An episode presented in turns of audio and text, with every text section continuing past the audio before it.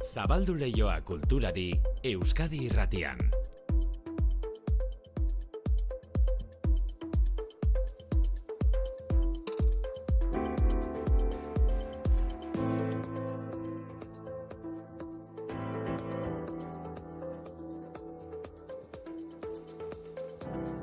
Ordubiak eta hogeita amairu dira Eduardo Txilidaren mendeurrena gogoratzeko ekitaldien ondoan, gaur izen propio gehiago ere badira, aipatu beharrekoak, Manu? Kaixo, maite, ba, esate baterako Euskal Zaindiako buru izandako Jan Arixelar. Irailan bete ziren bera hiltzela amar urte eta aste honetan haren jaioterrian baigorrin omenaldia eskeniko diote. Arixelar Euskaltzain buru izan zen laurogeita bederatzetik 2000 talaugarren urtera. Luis Villasantaren tokia bete zuen berak eta ondoren ba, gaur egungo buruari Andres Urrutiari pasazion lekukoa. Euskaltzain dian bertan, kasetaritzan eta literatura ikertzen egindako lana gogora ekarriko dute ostiralean, baigorrin emango dituzten itzaldien bidez. Esan dugu, irailean bete ziren amar urte Arixelar hiltzela eta artean bizizela ere egin zioten omenaldirik. 2008koa da segidan entzungo duzuen pasartea. Omenaldi egin berritan, gogoratu zigun zer esan zion Piarres Lafit idazleak Euskaltzain izendatu zutenean, ez Euskaltzain buru, lehenago Euskaltzain izendatu zutenean baizik. Bueno, hor, eh, gertatu dena da, garai batean etorri naizela ni ere, sartu naiz eskualtzain dian mila behatziun eta irurogeita bian, eta errandudan bezala, lafitek errantzidan bon, eskualtzain oso nintzala, eta erranion bere ala, baina nola hori, ez dut beste gauza egin Euskararen alde. Baina errantzidan bere zera egin, baina eginen dituzu. Eta pentsatzen dut egin ditu, zonbait urratx eman ditu dala. E, garbi dago urratx asko eman zituela Ian Arixelar zenak gerosiago azalduko dizegu zer antolatu duten ostiral iluntzerako baigorrin. Eta ostirala bere eguna izango den gixan, larun bata Xavier Amurizaren eguna izango da. Etxanon, bersolari txapelduna, idazlea, orain dela gutxi idatzi du, Euskarak iraungo badu, aditzaren erabilera simplifikatu behar duela. Eta Amuriza kantu letragilere bada. Omenaldia prestatu diote Etxanon larun batean. Olaia Orma Etxea ba, bere letra kantu doinuetan hainbat eh, lan eta ekarpen egin dugu Euskal Herrieri eta Euskerari berari be. Euskal Herrian Euskaraz nahi dugu hitz eta Eta kantagintzen ere badu arrastorik Xabiera Murizak, tartean oskorriren Euskal Herrian Euskaraz honen letran, belaunaldien mugak gainditu dituen abestia eta erreferentzia, ez da, gaur eguneko bai gaztentzat, nagusientzat, helduentzat. Azizko urumen eta ekimenaren kartelaren egilea egongo da, baita Joseba Tapia, Agus Barandiaran, Josu Zabala eta Iban Ibarretxe ere. Jon Maia, gidari lanetan eh, arituko dena, bat da herriko Mikel Urdanarin, eh, Andi Dualde, Nacho Felipe, bueno, usain bate konbidatu berezik parte hartuko dute. Amorizario menaldia larun batean etxanon, e, arixelar lehen, Amoriza, Gero, eta orain, aiei segide emanez, oraingo idazlen belaunaldiak euskaraz. Gaur bertan, gazteizen, Montermoso kulturunean, iluntzeko zortzietan, literatura fantastikoari buruzko maingurua egingo dute. Literatura fantastiko. Horrela esan da, norbaite pensa dezake euskaraz genero hori berria dela. Ba ez, badu tradizioa. Irati Jimenezek gogora ekarri izkigu aurrekariak. Zular edo bainat kasteluzar edo tartas irakurtzen balin baditugu, sekuentzia asko daudea alusinatorioak direnak, fantastikoak direnak eta sobrenaturalak direnak. Eta izan digula, ba, bereziki gure hitzik nazioartekoena edo internazionalena akelarrea da eta oso literatura akelarriko bat izan dugula eta, eta oso literatura sobrenatural bat. Oso literatura sobrenatural bat. Irati Jimenez Bera, Manu López Gaseni, eta Patxi Zubizarreta gaur ratzaldean literatura fantastiko azizketan gazteizen Montermoson tartalo jaialdiaren baitan. E, idazleak hitzak lotzen abilak dira eta bersolariak ere bai, Jon Maiak bersolari gisa lortu zuen ospea eta azken urteotan kantagintzan buru belarri sartuta dabil gainera. Eta etxano harrek esan digute, larun batean amurizari egingo dioten omenaldia berak aurkeztuko duela. Ba, Jon Maiak disko berriak grabatu du. E, kolaborazio asko izan ditu Maiak bere lan berrian, baina azpimarratzeko modukoa ba, Silvio Rodríguez kantari kubatarari euskaraz kantatzeko egin dion gonbitea. Entzungo dugu gero abestia. Eta entzungo ditugu beste hainbat kontu eta ahots zuen belarriak prestal daude? Euskadi Irratian Kultur Leioa Manu Etxezortu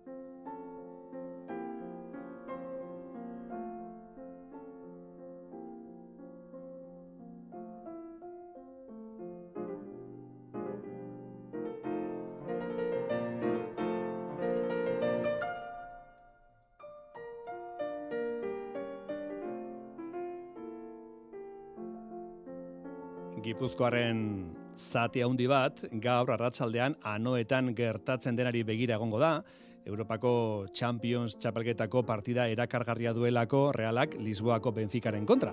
Baina futbola ez da gaur arratsalderako aukera bakarra. Jon Urda Pileta, piano jotzaileak, emanaldia du gaur iluntzeko zazpitardietan, Donostiako Victoria Eugenia Antzokian, Schuberten doinuak joko ditu Urda Piletak. Piano jotzaile honek, sari asko ditu irabaziak, nabarmentzekoa, 2019 garren urtean, bienan lortu zuen zilarrezko domina.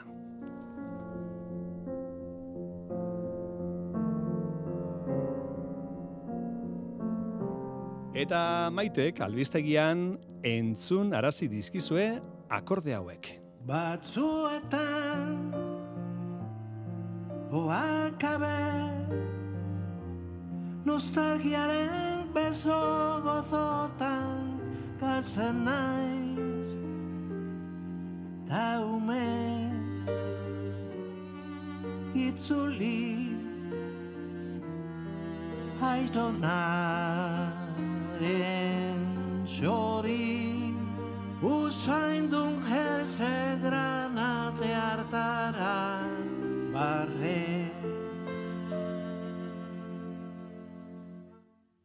Musu dena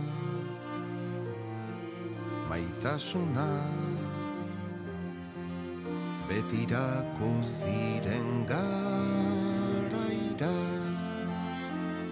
Bere garaian izan genuen John Mayaren lehen disko ura, arrakasta ondiera egin zuena, kantu bat gara izan zen, eta orain, aurrekoaren kontzeptu berdina baliatuta, askoz urrunago iritsi dela esan genezake, kantu berri bat bere bigarren liburu diskoarekin. Iker Zabala, Iker, kaixo zer moduz. Kaixo hartzaldeon. Eta urrutirago, urrunago, era literalean esan beharra daukagu, lehenik eta behin e, kubara joan delako, ahots oso bere izgarri hori ezagutuko zuten entzuleek, e, Silvio Rodríguez, ez da? Bai, bai, Silvio Rodríguez, kandautore mitikoen artean handienetarikoa ez bairik gabe, musika unibertsalean ikurra, Jon Maiak eskenekin zion proiektuan parte hartzea, eta, bueno, harriduraz, baina baietza eman zion, Maiak azaldu duen gizan, erabateko ametsa betetza izan da, kantuaren ahotsak elkarbanatzea nostalgia deituriko kantu honetan. Silvio Rodríguezen referentzia disko honetan egotea niretzat izugarria da, amets bat da. Ez bakarrik berarekin kantatzea gatik, bere baloreen gatik. Nik ere baloreak nahi ditut transmititu nire lanarekin, emozioen bidez eta edertasunaren bidez. Jon Maia eta Silvio Rodríguez elkarrekin. E, kantu berri bat gara, helduleku asko dituen proiektua da Iker, persona asko bere baitan dituena, zer da, liburu diskoa?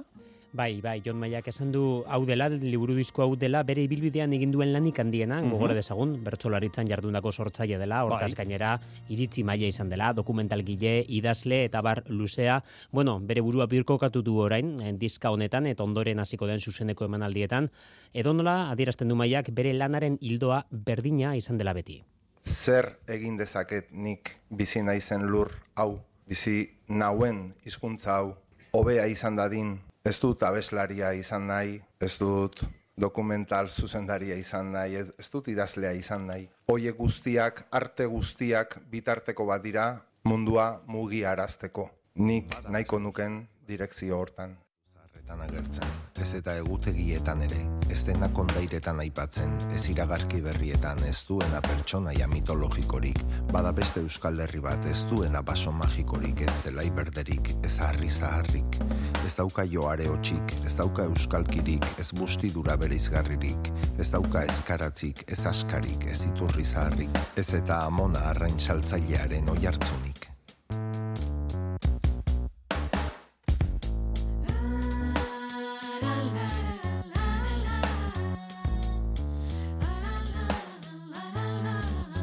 Itziar Ituño agari da, Itziar Ituño ere bada, beste inbaten artean, kolaborazio zerrenda horretan. Eta mintzatu da Iker Jo Maia, bideia simboliko batetaz, lehen mintzatzen ginen Euskal Herritik kubara dagoen distantziaz, denboran ere tartea handia du diskoak, ez da? Bai, bai, zeireun urtetaz mintzatzen da Maia, ezagutzen den Euskal Kanta zaharrenetik, gaur arte ematen den bidaia da, hain zuzen ere. Abia puntua da bere terretxeren kantoria. Nola da posible, mendez mende, belaunaldiz belaunaldi eta lurraldez lurralde, zeireun urteko bidai bat egitea. Eta gaur, hemen kafean zokira, bizirik iristea. Ze mirari da hori, ze katedral ahoskotasunarena menderi mende eraiki duguna euskaldunok. Ari gara, pixkanaka letzen, Jon Maiaren disko berria, eta disko horretako beste kanta bat ere, gogoratu nahi kogenuke, posible balitz, bidaia, ederra, iker, zeireun urte egiten dena, abesti honen izena, bueno, laiztra entzungo duguna abesteen izena Euskal Herria B da, Zer da Euskal Herria B? Hau alda Euskal Herria B? Bai, bai, hau da, hau da Euskal Herria B. Bai, ala da, bai. Bai, eh, hau da, nolabait, eh, diska izten duen kantua, eta azaldu du maiak Euskal Herria B dela Euskal Herrimuak ez diren gune horietan Euskara ikasten duten e, pertsonek osatzen duten nolabiteko lurraldea. Maiak esan bezala, hori da Euskararik ederrena, hankasartzez betea dagoen Euskara, ala esan du, esan du, sumaiakoa baino, ondarrukoa baino, hori dela Euskararik politena, Euskara jaio berria delako. Izan ere lurrarekiko, hizkuntzarekiko maitasun ikur nabarmena da, kantu berri bat gara, liburu diska hau, maia bere, berari nortasuna, nortasuna sortzea albidetu dion elementua dela esan du, bai Euskara eta bai Euskal Herria. Bada beste Euskal Herri bat ez dena gure kantu zaharretan agertzen. Ez eta egut eta hiri eta... Behar bada izango da emigrante familia batek dakoa naizelako, oso konstiente naiz niri zerreman didan euskerak gure familiari, eman digu munduan leku bat, segurazki eman diezaguken altxorrik handiena. Inoiz, mila liburu, mila disko egiten baditut ere, ezingo diot itzuli euskerari eta euskal herriari berak neri eman didana e, Jo Maiaren hitzak, musika talde egonkor bezala izan ditu ondoan Gorka Hermosa, Pello Ramirez, Nacho Soto eta Nerea Kinkozez. Hauek ere zuzenekoetan izango dira, noiz hasiko da Jo Maiaren bira, Ikar? Ba, hasiko da benduak kamazazpian eta toki adierazkorra, e, toki simboliko hautatu du gainera Jon Maiak lehen kontzertu hortarako, sestao izango da, Euskal Herria B horren ikurra, e, ikurretako bat dela azaldu du maiak, eta ondoren izango dira, Eibar, Legazpi, Mungia, eta bukatzeko ja Donostia eta Bilbo. Gero arte, Iker. Gero arte, agur. da bete ezin dituzten taberna itxi ezin guratuak, gure bizirautearen angustiarik ez duten, beraiena baizik eguneroko arazoak beste batzuk dituzte. Haiek eta guk Euskal Herria esaten dugunean ez dugu gauza bera esaten. Askok ez dute irulegi inoiz entzun eregin, ez amaiur, ez foruak, ez durangoko azoka. Ez dago apenas Euskal Kultur programaziorik. Beraientzat, etimologia guretzat bezain garrantzitsua ote da? Euskal Herri hori unkitzen ote dagu unkitzen garenean? Ba ote dakigun hor garen, izan ere guk, gu esaten dugunean, ez gara aietazari. Bueno, lasai eta patxada zentzu marko dugu jo maiaren disko berria. E, ordubiak eta berrogeita zazpi minutu mailu odriozola, arrimatu zaigu mailu, kaixo.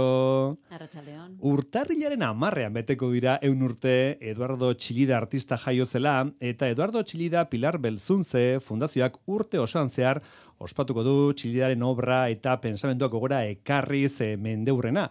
Eta e, belonaldi berriei Ezagutarazteko artistaren obra ezagutarazteko helburuarekin disiplina anitzeko programa prestatu dute. Erakusketak, argitalpenak, hezkuntza proiektuak, musika sorkuntzak edo eta dokumental bat ere izango da tartean. Eta hor, jasoko dute Txilidaren espiritu amailu. Bai, ala da, Eduardo Txilidaren mendeurren honetan bizia ospatu nahi dute, ala esan dute fundaziotik, eh, bere obra zabaldu bai, Txilidarena, baina horrez gain, bere balioak eta bere sentsibilitateak arte garaikidean historiari egin dioten ekarpena jarri nahi dute balioan. Eta horretara artistak berak egin bezala, disiplina anitzekin josi dute egitaragua. Mikel Txillida artistaren bilo bada. Erakusketa, ba, musika, e, zinea, arte eszenikoak, nola aitonaren lana hain nola esan, ezan bakarrekan eskulturan oinarritu baizak eta, eta arte guztietan nola baitzan bere ba, inspirazioa eta gustoko zitun, beraz ba, gure programazioa ere bai alako izan behar da lugar de encuentro topaleku izenburupean antolatu diren ekintza hauekin, belaunaldi berrietara iritsi nahi dute, txillidaren irudia ezagutu dezaten.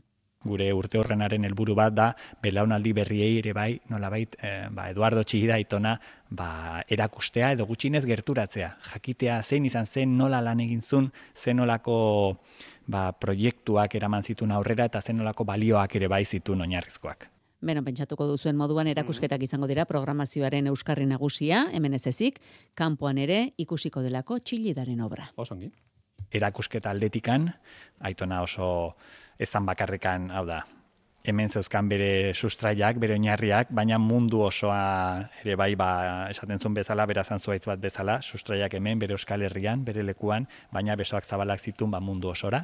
Eta horregatik gure programa bai Euskal Herrin dazkagun oski erakusketa ba, bai karagarriak, e, bai Gipuzkoan, Bizkaian eta bai Araban, hiru lurraldetan, gero ere bai Espainia aldean ere bai dazkagu erakusketak, eta ere bai, adibidez, Txilen, e, estatu batuetan eta Alemanian ere bai bueno, jende eta agente ugari, agente ugari lotu dituzten nola baite programazio honetan, eta, bueno, beraiekin osatuko dute. Bakoitzak bere ikuspegitik aurkeztuko du txilida eta bere lana, hori nabarmendu nahi izan dute, eta, bueno, kasunetan, ba, bueno, musikara ere eramango dute. Osongi.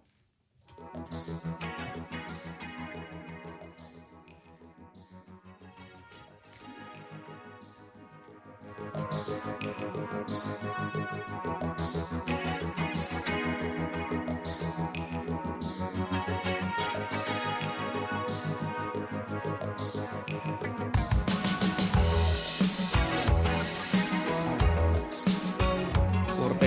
luzea izango da eta izango da betarik lasa hitz egiteko txilidaren figurari buruz, gogoratu, e, fetxa gakoa zein den, datorren urteko urtarrian Bai. amarrean, horretako dira, eun urte txilida jaio zela. Mailu gero arte. Gero arte? E, Europako historian barrena, erdiarotik modernitatera eraman gaitu Jose Azurmendik bere azken liburuan, Europa bezain zaharra izenekoan, pensamenduaren eta literaturaren klasikoak eta modernoak, arkitekturarako afizioa, historiaren epe luzeko ikuspegia eta erudizio kulturara erakutsi ditu Azurmendi pensalariak bere liburuan. Eta besteak beste, testua gonbidapen bada Europaren historia kulturala berrirakurtzeko eta nazio kontzeptua beste modu batera ulertzeko.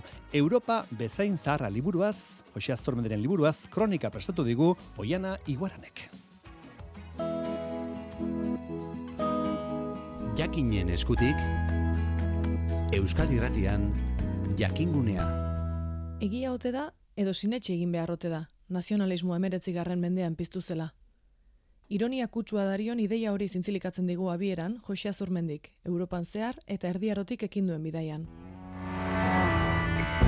Europan barrena, errepidez, pentsamenduz edo literaturaz egindako bidaia proposatzen du Jose Azurmendik itzaurrearen arabera. Europa bezain zaharra liburu berrian, Europaren historia kulturala nazio kontzeptu modernista estutik kanpo irakurtzera gonbidatzen gaitu horri zorri. Zegamarraren obran aditua den eta liburuari itzaurrea idatzi dion Aritz Azurmendik, tradizioen berrasmatze eta komunitatearen berrimaginazio garaian, begiak eta tresnak zorrozteko baliabide bat ikusten du testuan. Begirada aldatzeko bide bat da, ezagun zaizkigun zenbait simbolorekiko. Arkitektura gotikoaren jaiotza Frantzian, Shakespeareen literatura, Camoes Portugala, Portugaldarraren epika, edo Joana de Arken e, historioari buruzko interpretazio desberdinak. Bueno, gai asko dira, baina guztiek jorratzen dute Europako nazioren baten funtsezko gai kulturalen bat. Eta gainerat denak daude kokatuta erdiaroaren eta errenazimentuaren bueltan. Baita, gai nazionaltzat hartzen ezken dituenak ere. Azurmendik, erreferentzia kultural horiek landuz erakutsi nahi duena da Europan errenazimentu hasiera horretan badagoela alako topiko nazionalen errepertorio bat eta herri desberdinek e, topiko nazionalen errepertorio hoietatik e, interesen eta garaiaren eta testu inguruaren arabera beraien interpretazio egin dituztela, beraien balioak proiektatu dituztela historia hoietan eta horien azterketa xea egiten du Josek e, liburuan. Pentsa ukitzen ote duten nazio kontzeptua, Azurmendik ondorioetan Shakespearen Macbeth lanaz baitio, giza tragedia unibertsal ilunpetsua aldi berean nazionalismo ingelesaren obra maixuzkoa dela. Eta aurrera xeago, Ingalaterra eta Eskoziaren batasun politikoaren ideologia ingelesaren konsakraziotzat ajartzen du. Eta Tazitoren Germania, nazional sozialistentzat errebalazio historikoaren testu sakratua dela dio. Galdera sortzen da ze balio ze narratiba gaurkotzen ari diren balen aipatutako barbariens edo antzeko topikoen berrikuspenekin eta azurmendiren liburuaren bitartez galdera hoiei heltzeko erramienta gehiago izango genituzke. Azurmendik. Batzuetan, erlijioa eta eliza kritikatzen denbora galtzen dugu. Aspaldidanek botere politikoaren tresnak direla kontuan hartu gabe. Hots, horixe dela gure Europa eta ez besterik. Lili bat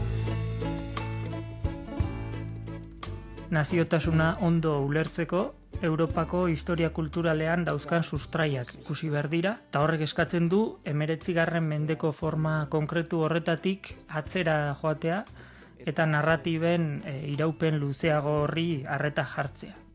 Hori da, hain zuzen, Jose Azurmendik liburu honetan egiten duena. Horregatik topatzen ditugu Europako herri desberdina artean topiko partekatuak, elkarri egiten dizkioten keinuak, ba izan daiteke erromatarrek inoiz garaitu gabeko herria izatearen topikoa, edo izan daiteke herri zibilizatu eta herri barbaroen arteko estereotipazioak. Ezagun egiten zaigu topiko horien doinua, eta zurmendik liburuan alaxe arrazoitzen du sumatzen dugun oi hartzuna. Euskaldunok oso erraz antzematen diogu nazionalismo espainolari, Espainolak ez dira nekatzen euskal nazionalismoaz burlatzen. Errazena, aldameneko nazionalismoa maixeatzea izaten da. Nik espainolak eta euskaldunaken traza hartzen diot maiz e, liburu honi. Kapituloetan ere antza du, askotan, e, kapitulu motzak, iradokizunez beteak, estilo ironikoz eta humorez idatziak askotan. Bueno, alako paralelismo bat egin liteke espainolak eta euskaldunak eta e, antzeko artikulo batzuetatik abiatu eta liburu honetaraino. Gaia gorre zina baita azurmendiren obran. Azken liburuko esaldi batera ekarriz, hizkuntzak aberria izateko, librea eta komunitateko gune espiritual guztietan bizia eta eraginkorra izan behar du. Hau da, funtsean, herriak izan behar du libre, bere hizkuntza aberri izateko.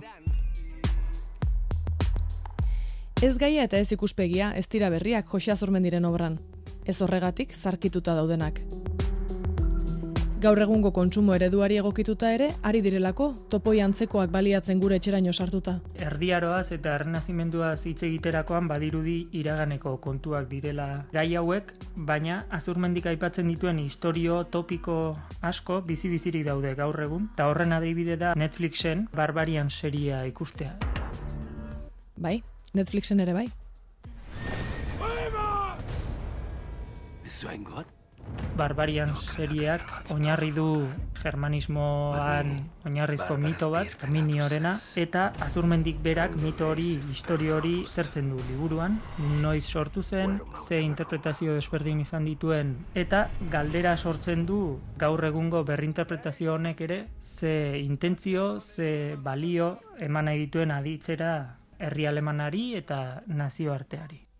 Eta baita esaterako, The King izeneko telesaila ere, Jose Azurmendik Shakespearen obra ezagunari ematen dion errepasoarekiko paraleloan. Kapitulu bakoitzak eskaintzen du ikuspegi interesgarriren bat, ba normalean humanitateetan landu oiden Shakespeare edo Dante Petrarca edo gotikoaz, eta nik uste dut, ba liburua bera atzeko diskursoari adi egon beharri gabere jazten duen zerbait dela, kulturalki jazten gaituen zerbait.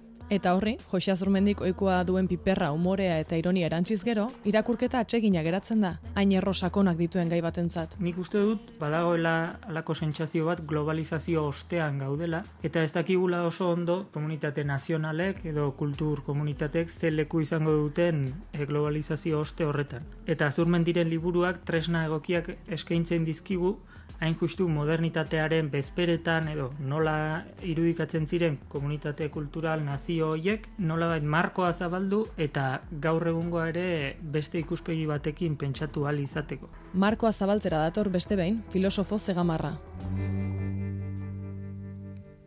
Besteek gutaz egiten dutenak ere egiten gaituelako. Zerk eta nola egiten gaituen ulertzeko. Zer izan nahi dugun eta nola izan gaitezkeen gogoetatzeko. Europa bezain zaharra. Topoi nazional eta nazionalistak erdiaroa eta ernazimentua ezkero. Josia Zurmendiren azken liburua dagoeneko eskuragarri zure liburu dendan. Jakin irakurgaiak bilduman. Informazio gehiago jakin.eu satarian. Bueno, entzun duze, Oiana Iguaranek ekarri digu Josia Zurmendiren liburuaren inguruko kronika. Bueno, irurak izateko oso denbora gutxi falta da, e, denbora gutxi falta iruretarako, denbora gehiago falta da tolosako inauterietarako. Josena Etxeberria, Josena, kaixo. Josena, ba, e, be, be, denbora azkar pasatzen da, azkar pasatzen da, azkar pasatzen da, bai. Et inkarnatus. Et inkarnatus. moldaketa mm. oso politak. Mm -hmm. Eta zergatik et inkarnatus eta Pakita Labergaresa izeneko, Pakita Labergaresa, entzonko dugu pitzen bat. Inauteriak berriro diogo oso urruti daudela irudituko zaio bati baino gehiagori, baina ez da egia, izan ere martxan da tolosako inauterietako kartel lehiaketa. Mm. Astelenean ireki zuten lanak orkesteko epea.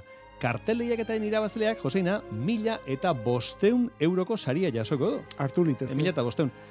Sari izugarria eta potoloa, zuek egunero jasotzen duzuena, entzure maiteok, saria baita, kultur lehioa, eta Euskal Herratiko bainuntzeko saioak entzutea, ez? Toma, Manu!